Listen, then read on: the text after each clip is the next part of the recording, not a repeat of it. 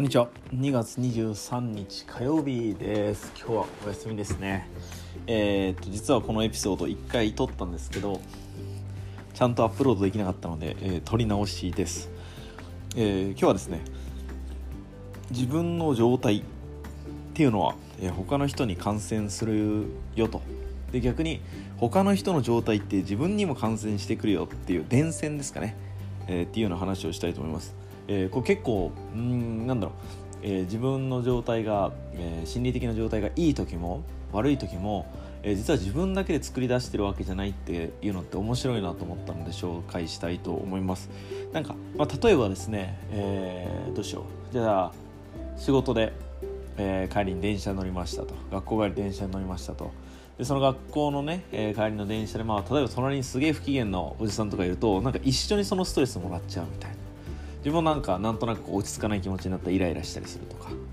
えー、逆にすげえ楽しそうな人といるとなんか一緒に楽しくなれたりするみたいなので、えーまあ、特にですねストレスの方が、え、他の人からの影響を受けやすいっていうのが、えー、いろんな心理学のですね、えー、研究で分かってるんですけどでこれをですねセカンドハンドストレスって、呼ばれたりしてます。まあ、セカンドハンドえー、っていうことは、まあ、自分が直接、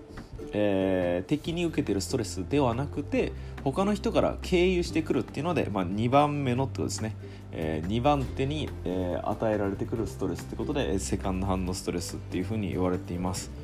でこれなんか似たような言葉でセカンドハンドスモークとか、えー、日本語にすると受動喫煙ってやつですね。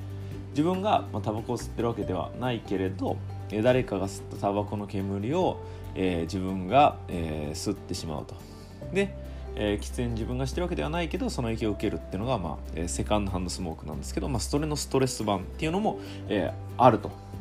えー、っていうのがもういろんなところですね。どれぐらいだろう。もう10年以上いろんな論文で、えー、出てます。よかったら調べてみてください。セカンドハンドストレスで打つと結構いろんな研究が出てくるのではい。で面白いなと思って、えー、いろいろ僕も読んだんですけどまあえー、っとですね自分のですね、えー、周りに不安とか、えー、その苛立ちとかですね、まあ、言葉とかあとは非言語でもってことなんですけど、まあ、例えば、えー、表情だったりその動作とかで表現してる人はですね自分の視野に入ると自分も同じような感情を経験してしまうと。でそれによって脳の影響も、えー、脳もそのような影響を受けるよと。で特にですね、まあ、全然知らない人よりも、えー、自分の近い人、えー、例えばまあパートナーだったり家族、えー、だったりあとは、えー、一緒に仕事をしてる人、はい、からの影響を特に、えー、強く受けますよと。ですげえ面白いなと思ったのがこれはあのー、さっきね非言語でもってあったんですけど匂いとかですね、えー、そういうところから、えー、もう、あのー、ストレスをですね、え伝染するというはいこれすごいなと思って。だからその人が直接見たりですね、えー、接したりしなくてもそのストレスを感じてる人が発するこのまあ体臭、まあ、その臭いとかそういうことではなくて、えー、そのまあ、みんなみんな人間はですね収穫ですね。匂いお花からいろんなホルモンを感じ取ったりするんですけどその警告みたいなですねストレスが高いっていうのをですね発するらしいんですよねどうやら。で、えー、その他の人たちのネガティブな感情とかストレスを要するに何て言うんですかね匂いに運ばれてくるっていうことなんですよね。でこれは結構怖いなと思って要するに自分の問題だけをただ分析してねなんだろう最近イライラすんなとか最近調子悪いなとかなんか最近うまくいかないなと思った時にこう実は自分だけではない話なんだなと自分が、え他の人から、え、ま、もちろんね全ての人いろんな人とこう助け合っていろんな関わりをしながら生きていくわけなんですけどうん自分ごとだけでは実は何て言うんだろうな解決しないこと他の人から大きな影響を受けていることってたくさんあるんだなっていうのをこの研究を見て思いました。まあ、なので、えー、っとすごく昔のエピソードで自分の環境って大事だよねって話をしたんですけどその成長するとか成長しないとかなんかなりたい人間になるとかならないとかそういうレベルじゃなくてやっぱりその自分の日々の生活ってこう細かなストレスとかから影響を受けるじゃないですか。誰とよく話すとか、えー、誰と接する時間が多いとかっていうことがなんかものすごくえー、自分の人生日々の人生の、えー、感じ方とか、えー、幸せに大きく関わってくるんだなと。だからやっぱり、えー、もちろんね職場の人たちとかってなんか選べない部分もたくさんあるのでどうしようもないじゃんところもあるんですけど逆に、えー、とそれだけ影響を受けるっていうのがやっぱりいろいろな形で分かっているのでこう予防接種みたいな感じでね、えー、そういう人たちと接する前とか、えー、接しなきゃいけないって分かった時にじゃあ、えー、とどういうふうに、まあ、自分はその人たちにまあおそらくねいつも怒ってる人大体いつも怒ってるじゃないですか、ね、いつも嫌なこと言う人って、まあ、大体嫌なこと言うじゃないですか。だからそのストレスを感じる前に自分なりの、えー、ネガティブなね、えー、その影響から自分を守るためにいろいろ、えー、やれることってのがあるよって。これもね、えー、あの僕のとっても好きな TED 動画でぜひ見てみてもらえたらいいなと思うんですけどはい。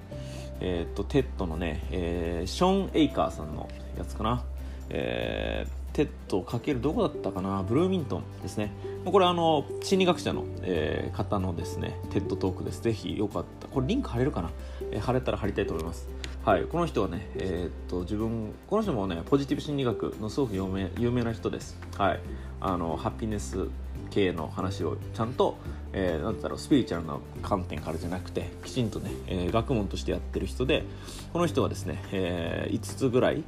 あのこういうことするとネガティブな思考から、えー、自分のね、えー、守れるよと。ハッピーな形で入れるよと。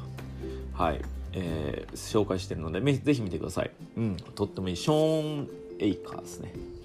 はい。タイトル何だったっけな、はい、ショーン・エイカーですね。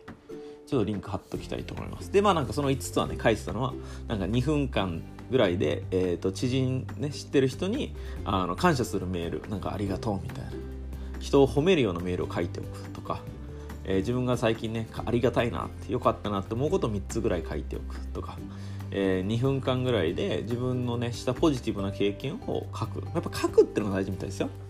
で、えー、と4つ目が、えー、30分間ぐらい有酸素運動、まあ、ちょっと心拍数上げて、えー、ジョギングでもいいし、まあ、ウォーキングでもいいしちょっと軽い運動をすると。あとは2分間瞑想をするとかっていうことをすることでだいぶですね、えー、自分のこの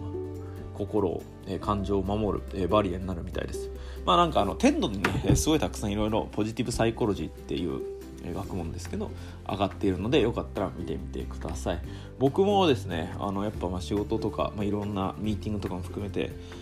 そしていろんな人と、ま、やり取りしなきゃいけないことはあるんですけど、うん。まあ、なんかそういう人っていつも、ま、大体そういう感じなのでそういう人と会う前はですねちょっと気をつけて、えー、自分もそのなんていうの自分がねそこに感染してしまうと、えー、僕が他の人にそれを受け渡してしまうのでその連鎖が始まっちゃうんですよね。だから僕はそのネガティブな気持ちとかネガティブな感情をブワーって受けると僕が会う他の人たちにそれをね僕の家族だったり友達とかに、えー、振りばらまくことになってしまうので、まあ、なんか気をつけたいなと思ってえー、それをあまり僕が、えー、広げていかないようにしようっていうのを日々気をつけています、まあ、なので皆さんもですねなんか自分の調子が悪いとかうまくいかないなっていうのは必ずしも自分だけが原因ではなくて他の周りからそういう影響を受けてることってたくさんあるので自分を振り返ることもすごく大事なんですけど自分の周りとかを分析してみるとか考えてみるっていうのも大事なんじゃないかなと思います。はい、で最後にですね、まあ、それに関する、えー、ちょっといい言葉ですね。英語で、えー、紹介したいと思います、えー、英語で言うとですね、えー、You become what you surround yourself with、ま、サラウンドは囲むってことですね、まあ、あなたは、えー、自分をね、えー、囲んでるものになっていきますよと。